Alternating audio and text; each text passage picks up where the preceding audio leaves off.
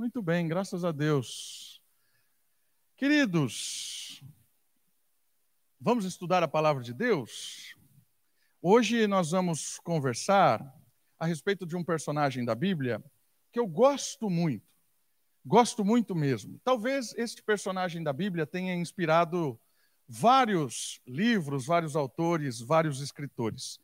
E um desses escritores, chamado Fidor Dostoiévski escreve um livro chamado O Idiota. Não sei se você já ouviu falar deste livro, nem deste filósofo que é russo. E ele fala a respeito de um príncipe nesse livro chamado O Idiota, chamado Mishkin.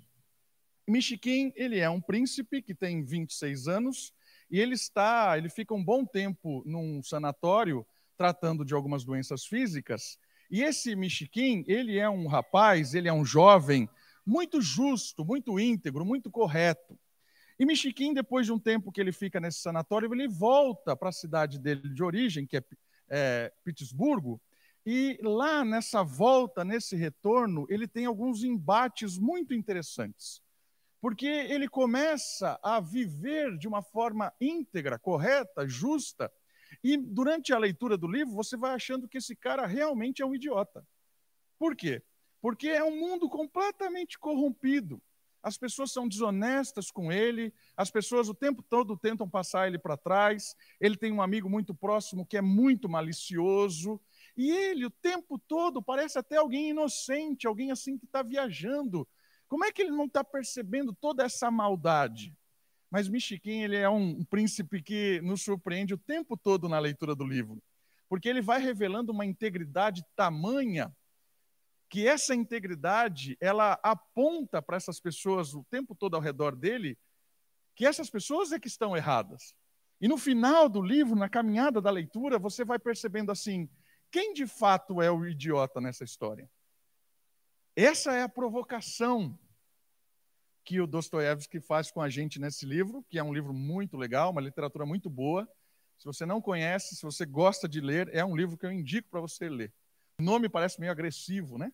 Mas é muito legal a leitura, porque você vai sendo desafiado a pensar, de fato, quem é que está sendo realmente um tolo nessa história toda.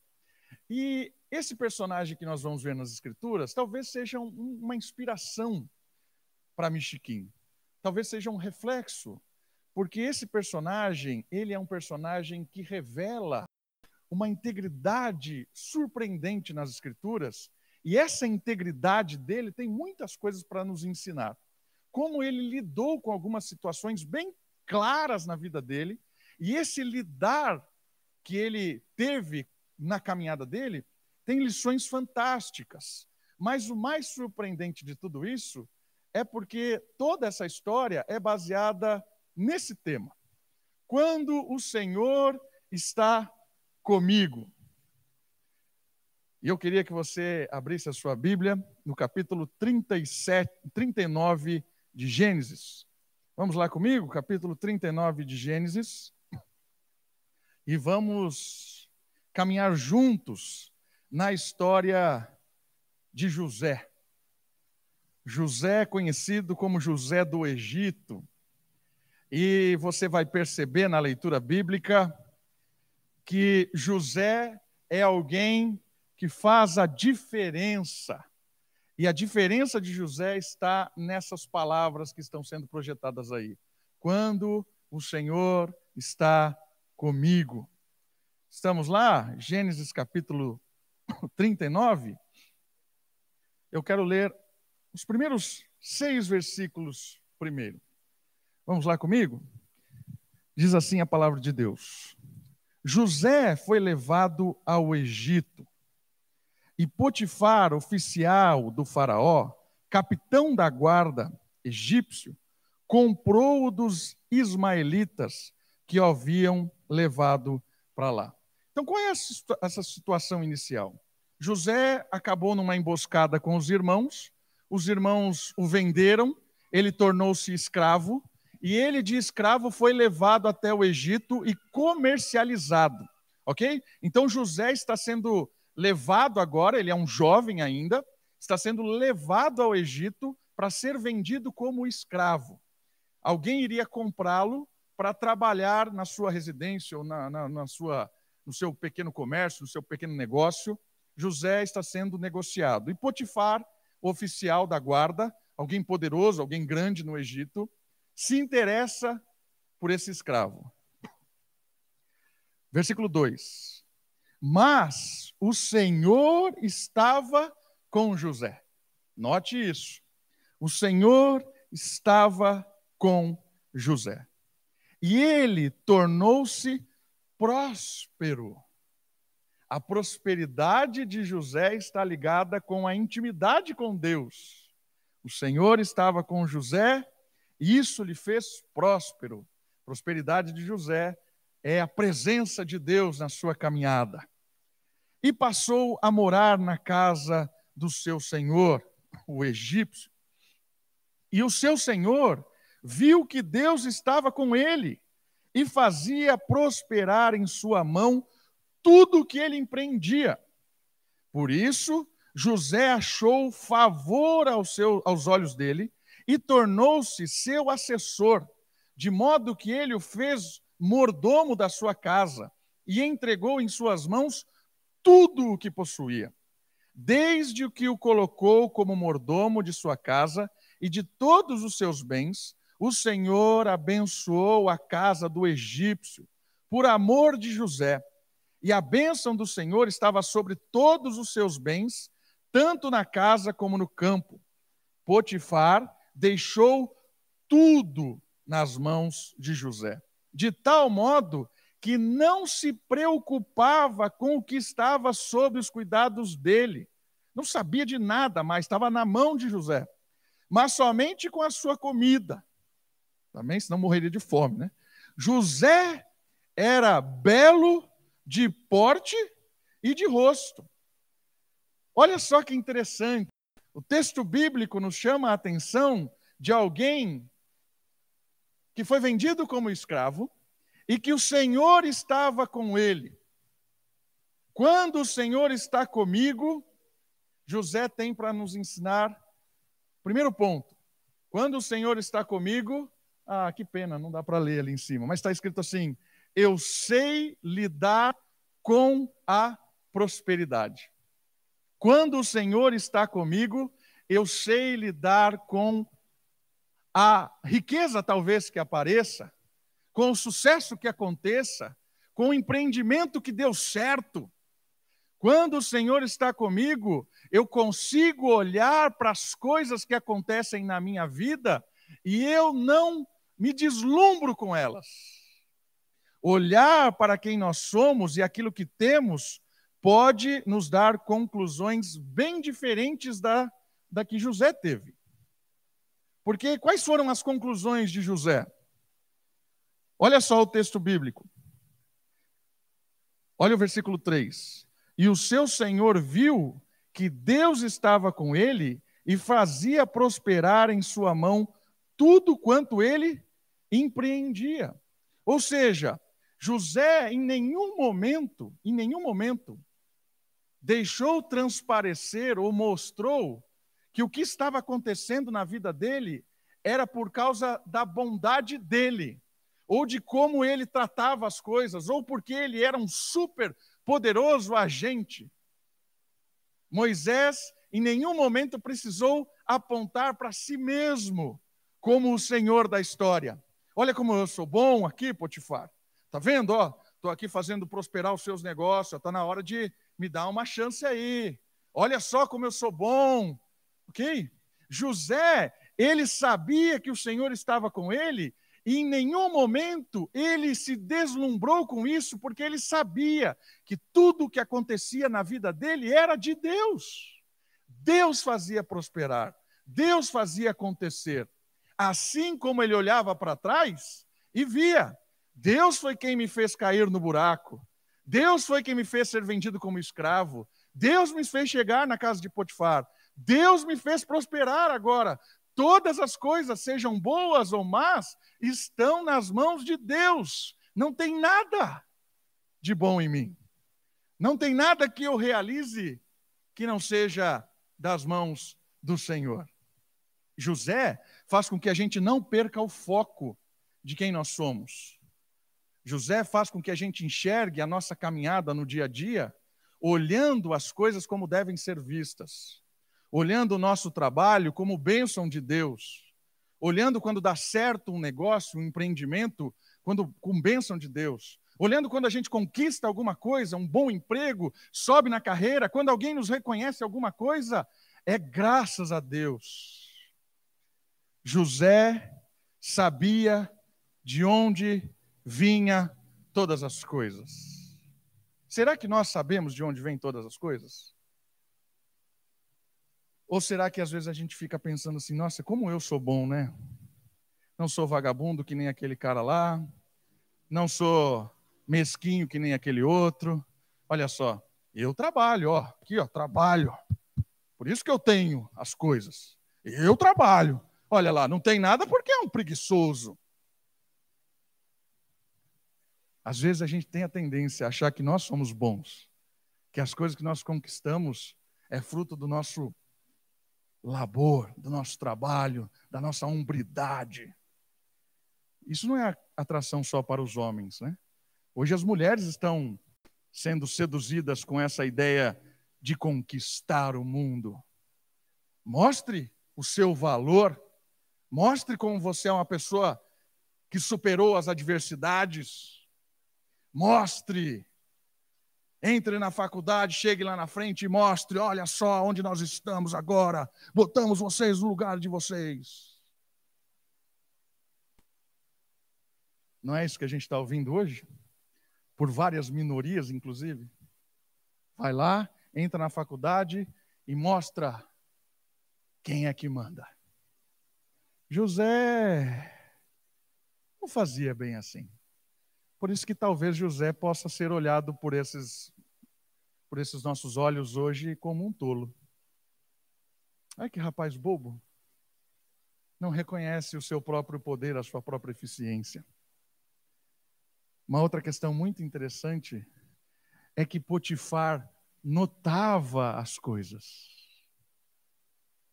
Você percebeu que José não precisou falar nada? Potifar via que Deus estava com ele. Porque Deus transpirava nele, nas suas ações, no seu cuidado, na sua administração. José, como o segundo ponto diz ali, administrava as coisas com integridade. Você acha que Potifar não via isso? Você acha que Potifar é um doido da cabeça que entregou todas as coisas para ele, não sabia de nada, só sabia a hora de comer? Você acha que Potifar se não olhasse a integridade, a honra que José tinha, o cara que ele era, teria feito isso? Por isso, a segunda lição que Potifar tem para nos ensinar com a vida de José é que o testemunho mostra para as pessoas o Deus que a gente serve. Às vezes a gente quer mostrar para os nossos parentes que nós somos crentes. E a gente quer mostrar da forma mais louca possível, brigando, entrando em contenda, falando um monte de coisa que não tem sentido. Por que talvez a gente não mostre o que é ser cristão com o nosso testemunho de vida, com as nossas atitudes, com o nosso administrar das nossas coisas, como eu cuido da minha casa, como eu cuido do meu filho, como eu cuido do meu negócio, com a minha fala, com a minha boca, que não fico falando o tempo todo bobagem, palavrão, bobeira. O testemunho impactava as pessoas. José mostrava que o Senhor estava com ele pelo jeito que ele lidava com as coisas que não era nem dele. Era de Potifar. Potifar entregou tudo na mão de José. Um testemunho que não era só com palavras Infelizmente, hoje nós estamos numa época em que o testemunho é muito mais pelo grito do que pela ação.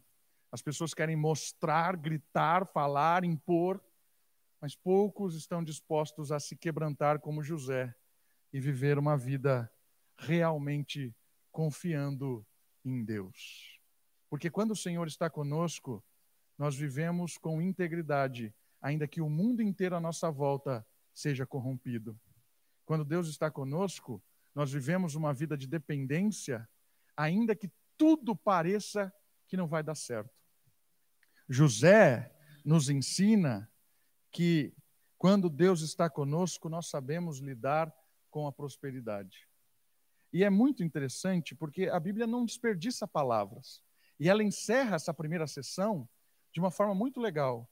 Porque além de tudo isso, você vai dizer assim: ah, o cara é rico, tem dinheiro, está prosperando, mas ele deve ser um cara todo esbagaçado, feio do caramba. Não. A Bíblia vai fazer questão de dizer assim: o cara era lindão. É isso que está escrito aí. Ah, a Bíblia faz isso com todo mundo. Faz nada. Quatro pessoas só aparecem esse adjetivo na Bíblia. Davi, claro, daí vem o meu nome. Absalão, Saul e José. Quatro pessoas, só quatro pessoas na Bíblia aparecem essa descrição. O cara é bonito, o cara é forte, o cara é atraente. Quatro pessoas, uma delas é José. Aí você olha e fala assim: esse cara tem tudo para dar certo. Imagina no mundo de hoje, o cara está numa empresa em que o, o dono da empresa está olhando para ele e está dizendo assim: Cara, você é bom, cara.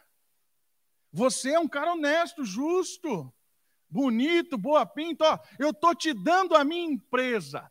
Administra como você quiser. O dinheiro é nas suas mãos. Não quero nem saber, não quero nem saber o que você faz. Eu confio em você. Faz aí o que você quiser. Já pensou?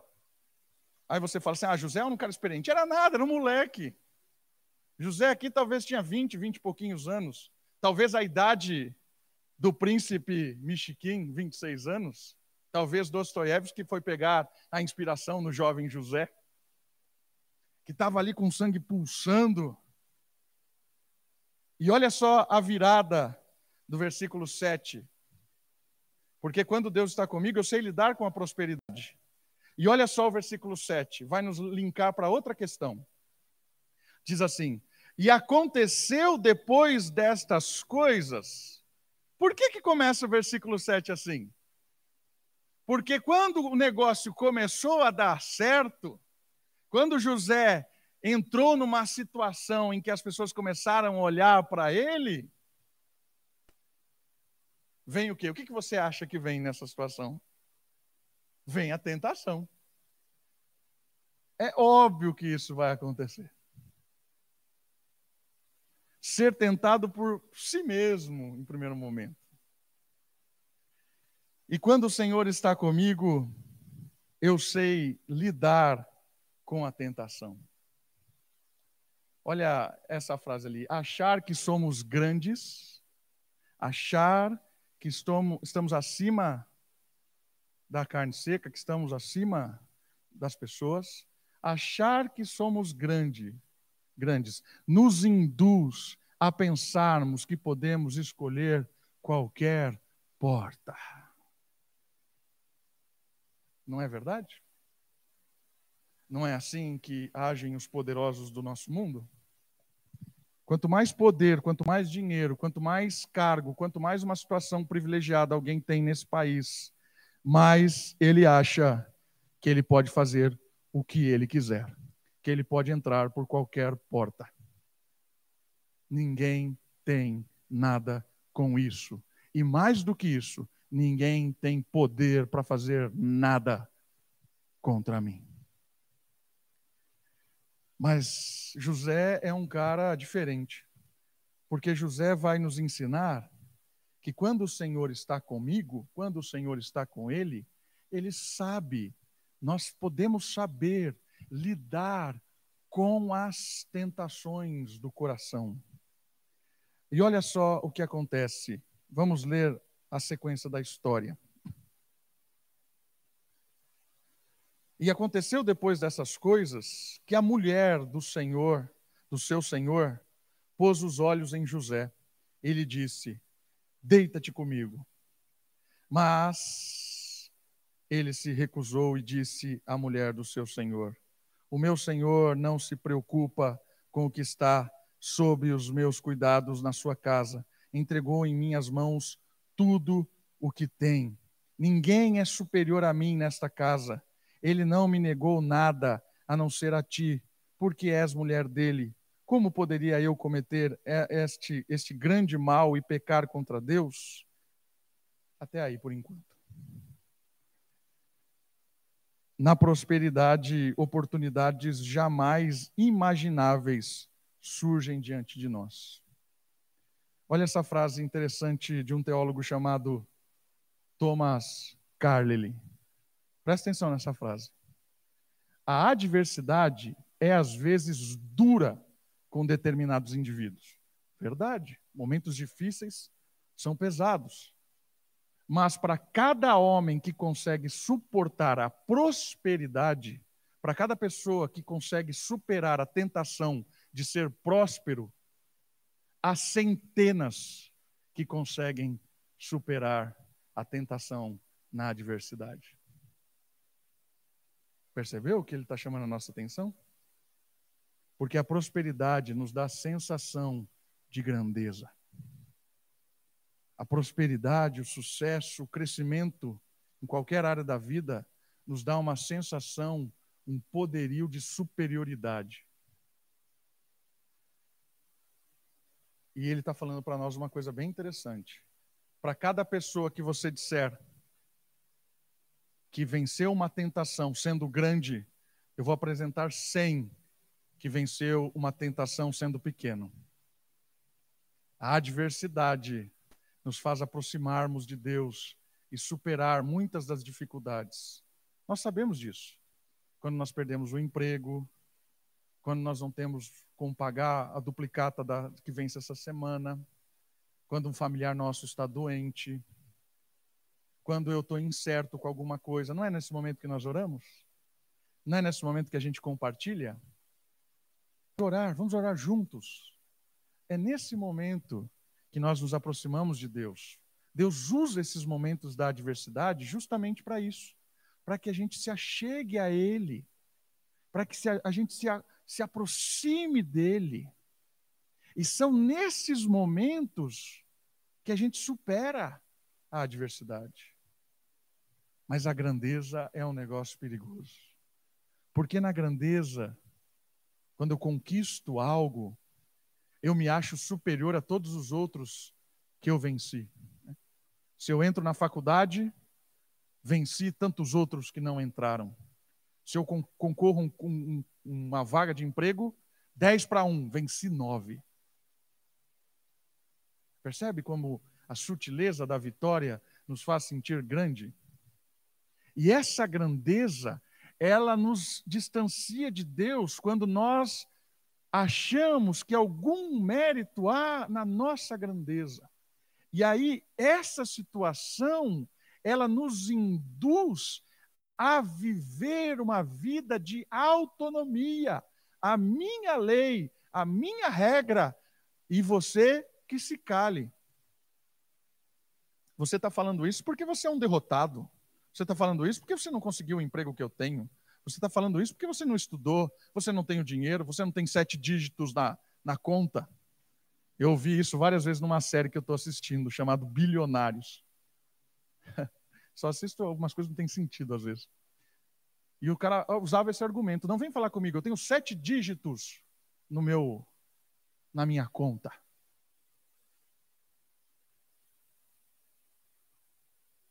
Percebe onde nós chegamos? E sabe o que é interessante? Porque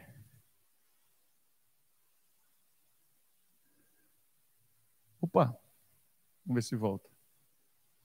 Olha lá. Opa. Aqui. Estou apanhando um pouco aqui, ó. ó. Ah, eu acho que quando eu aperto eu restarto. Eu que estou usando errado o negócio aqui. Isso, não vou apertar mais o que eu estava apertando. Sabe o que é mais legal? É a pergunta que vem aí do slide agora. Quem nós somos quando ninguém saberá e nenhuma consequência haverá? Essa é a pergunta de José. Né? Você pode falar assim: ah, José, ele Foi a melhor escolha dele ter negado isso, porque ele vai ganhar confiança. Mas olha, lembra do texto? Potifar não sabia de nada. Potifar não, não tinha controle de nada. Ninguém ia saber de nada. Entendeu a situação?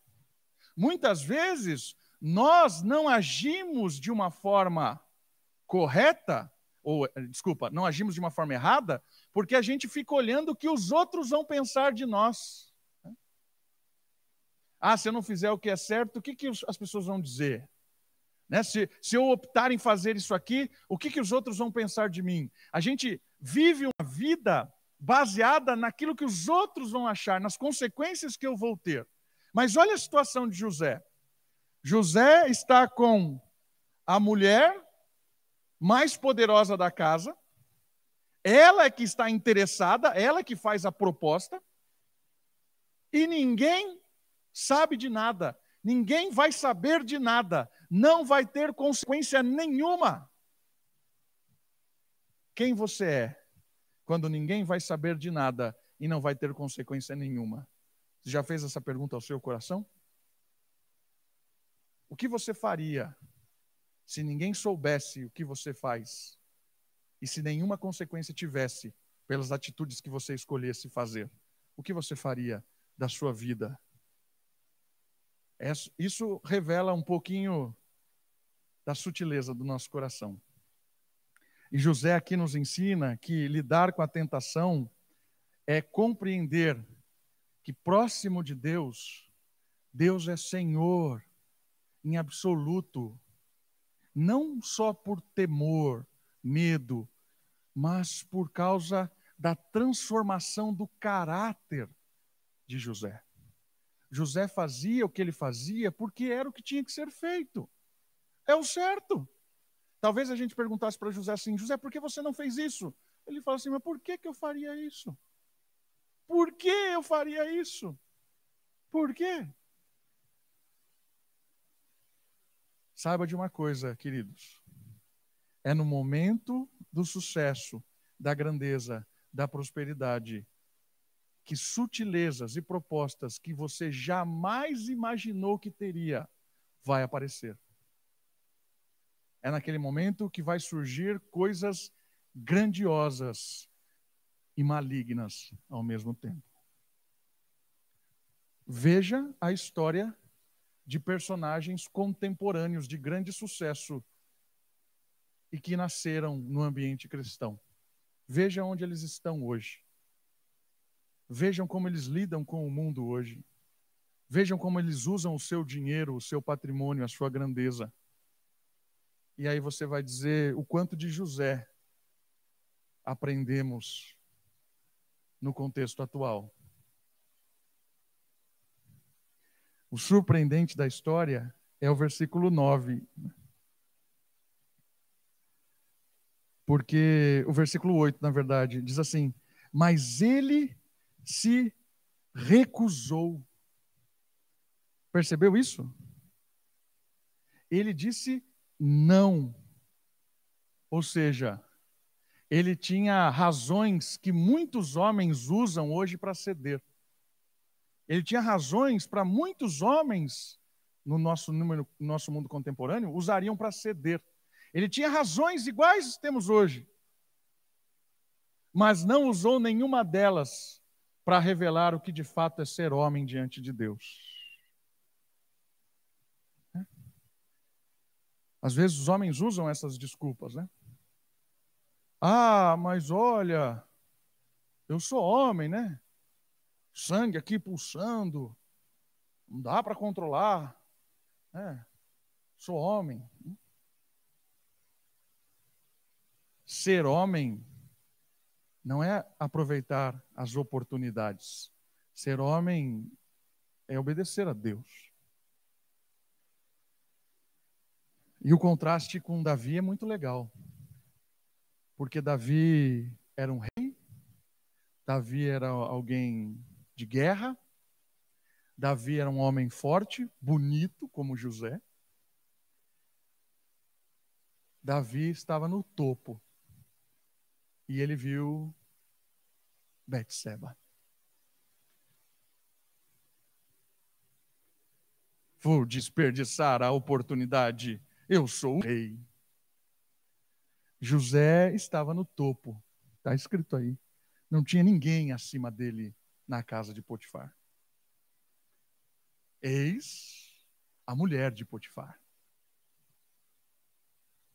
Vou perder a oportunidade.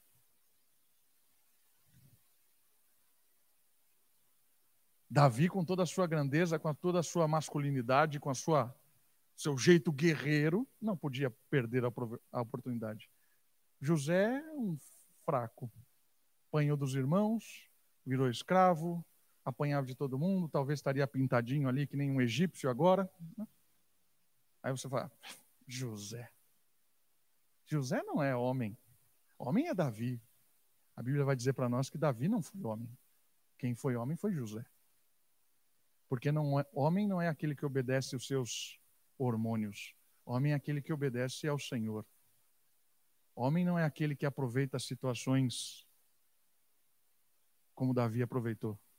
Homem é aquele que protege a mulher dela mesma. Isso é ser homem. Davi, você está falando isso em ambiente da igreja, né? Uma vez eu ouvi de um líder da igreja. Ele fez isso com a mulher porque ele era homem. Foi um líder da igreja que me disse isso. Ninguém me contou. Ele disse na minha cara. Ele fez isso com a mulher porque ele era homem. E você tem que entender isso. Eu falei: homem ele não é. Se ele fosse homem, ele não teria feito isso. Ele teria protegido a mulher e não atacado. Cuidado com o seu coração. Porque a grandeza ela nos faz achar que somos dono de tudo e de todos. José recusou a proposta. José mostrou, em primeiro momento, ele diz assim: Eu não vou desonrar o meu Senhor. Né? Olha ali. Lealdade a Potifar. Né? E essa frase é de um texto que eu li essa semana de um rapaz chamado Daniel Jardim. Quem respeita Potifar não precisa matar Urias. Lembra da história de Davi? Ele resolveu o problema dele. Ele matou o marido de Betseba. Quem respeita Potifar não precisa matar Urias. José, quando o Senhor está com ele, nos ensina a lidar com a tentação. Em um outro aspecto, a fidelidade de José não é só com o Senhor dele, imediato, mas é com o Senhor do universo. Fidelidade com Deus. Conhecer ao Senhor de verdade nos leva a honrá-lo com a nossa total dependência e obediência. José nos ensina que quando Deus está conosco, a gente respeita as pessoas que estão à nossa volta, porque ninguém é melhor do que ninguém. Ninguém é superior a ninguém, somos todos iguais. E eu honro quem está comigo, eu respeito. Quando Deus está comigo, eu consigo dizer não às ilusões deste mundo. E na última parte do texto, aí você fala assim: Ah, agora ele recusou, maravilhoso, né? Mas quando Deus está conosco, nós sabemos lidar com as consequências, sejam elas quais forem. E olha a primeira consequência, versículo 10. Entretanto, ela insistia com José dia após dia. Ele, porém, não lhe dava ouvidos para se deitar com ela, nem para estar com ela. Você fala assim, ah, ele negou a primeira vez, agora a consequência é, olha que homem íntegro. Não. Ele negou e ela continuou. Ou seja, muitas vezes nós vivemos numa bolha acreditando que quando nós recusamos uma tentação, nós vamos ter honra terrena. Olha como você é honesto, justo. continuou a tentação. Todos os dias José era bombardeado pelas propostas da mulher. E ela mudava as estratégias. A tentação continuava. E olha que legal, o texto bíblico diz que ele não dava ouvido e ele, olha o final do 10, ele dava um jeito para não estar com ela. Ele já começava a se distanciar, o cara se afastava da tentação. Não ia lá dialogar, ah, eu preciso converter a esposa de Potifar. Vou levar o evangelho para ela. Ah, aquilo é evangelho, pode ser tonto, né? Às vezes nós somos tontos com, com, a, com a, nós, nós nos sabotamos, damos desculpas a nós mesmos para continuar sendo tentado. José saiu disso. Né?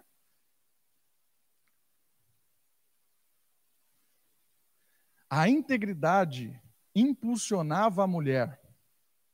Talvez passava na cabeça dela, ele vale a pena.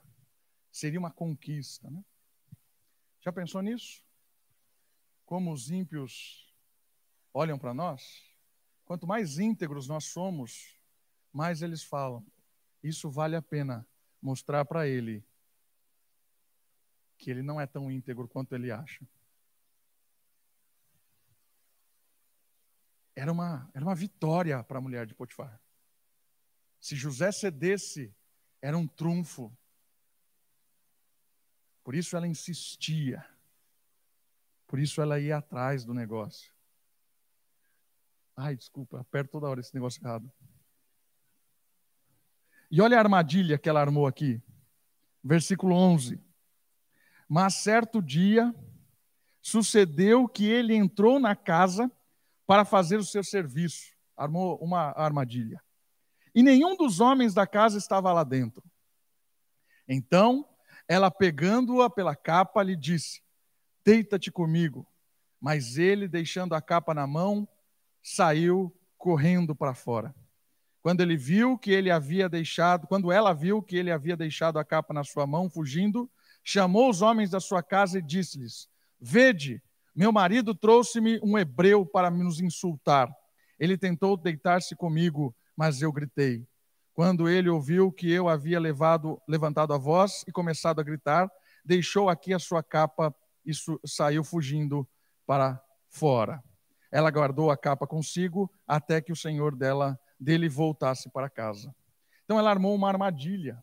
Quando a proposta, quando a situação perigosa surge, não sabote a si mesmo. Não tente dialogar com o pecado.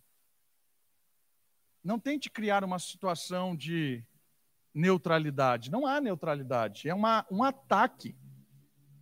O texto bíblico diz que José não conversou com ela. José correu fugiu, deu fora, não ficou ali de graça. Eu acredito que esse ensinamento é muito legal para nós, porque nós não resistimos ao pecado, nós resistimos ao diabo. O diabo a gente permanece firme contra ele. Nós fugimos do pecado. Se você quiser resistir à tentação, ao pecado, você vai cair nele. Nós assistimos ao diabo, ao tentador. Mas a tentação, como é que nós lidamos com ela? Nós corremos dela. E não é correr para dentro da casa, né? Isso aqui só acontece em filme de terror. A pessoa corre, ela corre para o andar de cima, né? O cara vai matar ela, ela corre para dentro. Não, aqui o texto é claro, corre para fora, para não ter desculpa nenhuma. Ah, eu corri, errei, errei o caminho, né? Mas eu quero que você perceba que a gente sempre vai achar uma desculpa para cair. Às vezes é uma desculpa teológica. Ah, nós somos realmente depravados, somos todos pecadores. Até bem calvinista, depravação total do homem. Somos totalmente depravados, então não tem como sair disso. Tem nada de bom em nós. Então não tem como, não tem como fugir, né? Estou aqui rendido à minha própria inclinação moral, que é totalmente depravada. Mas o texto bíblico está dizendo para nós o seguinte: quando Deus está comigo, eu fujo disso. Eu fujo dessas, dessas provoca provocações. Eu, e, eu, e eu não quero saber da consequência. É a, é a dona da casa é a chefe dele. O que ela vai fazer? Não me importa. Eu vou fazer o que é certo. Aí você vai falar assim: ah, agora ele vai se dar bem, né? Vai se dar bem. Olha só o texto. Ela guardou, versículo 17. Então ele repetiu as mesmas palavras quando o seu mestre chegou, né? O seu, seu senhor. O servo hebreu que nos trouxe aproximou-se de mim para insultar-me. Mas quando levantei a voz e gritei, ele deixou comigo a capa e fugiu. Ouvindo o seu senhor as palavras que sua mulher lhe havia contado, teu servo me fez assim, a sua ira se acendeu. Então o senhor de José o tomou e o lançou no cárcere, no lugar em que os presos do rei estavam encarcerados, e ali ele ficou. O senhor, porém, estava com José. Aí você fala assim: ah, agora Deus vai honrar ele, né? O cara foi fiel, o cara fera, Deus vai honrar ele. O que aconteceu? Foi preso com uma acusação injusta, imoral, maliciosa, mentirosa. A mulher arma um esquema, o cara faz o que é certo, mas o cara não tem poderio nenhum, porque ela é poderosa. Ela é a dona da situação. Ah, aí você, se você não sabe o final da história, você está lendo aqui, você fala assim: agora Deus vai intervir, Deus vai fazer uma coisa aqui fantástica. Aí você lê, o cara vai preso. Não é possível que o cara vai preso. É, o cara vai preso. Sem nenhum tipo de benefício. O cara vai preso. Percebe que quando às vezes a gente, a gente acha que servir a Deus é sinônimo de honra terrena. Quando a gente faz o que é certo, a gente fica esperando ser aplaudido muitas vezes, né? Ah, agora o pessoal vai olhar para mim e vai aplaudir. Olha, você fez fez certo, foi honesto, né? Disse não ao que deveria. Qualquer pessoa diria sim, mas você disse não. Como você é bom, palmas para você, você é fera. José, quando Deus está com ele, sabe lidar com as consequências, ainda que absurdas. José é acusado né, de tentativa de estupro, e é lançado para a cadeia. Só que já foi acusado injustamente, só quem já foi acusado injustamente por fazer o que agrada a Deus sabe o que ele estava sentindo neste momento. Eu não sei se você já passou por isso. Está fazendo algo que é certo, correto, justo, e alguém arma uma arapuca para você e te faz acusações injustas. Não sei se você já sentiu isso. Talvez a raiva, a ira, a indignação. Aí você fala assim: José gritou com ele, falou assim: Eu sempre fui honesto, nunca fiz nada, como é que você não acredita em mim? A sua mulher é uma patifar. Né? Não, não fez isso. O que, que, que José fez para se defender? Nada.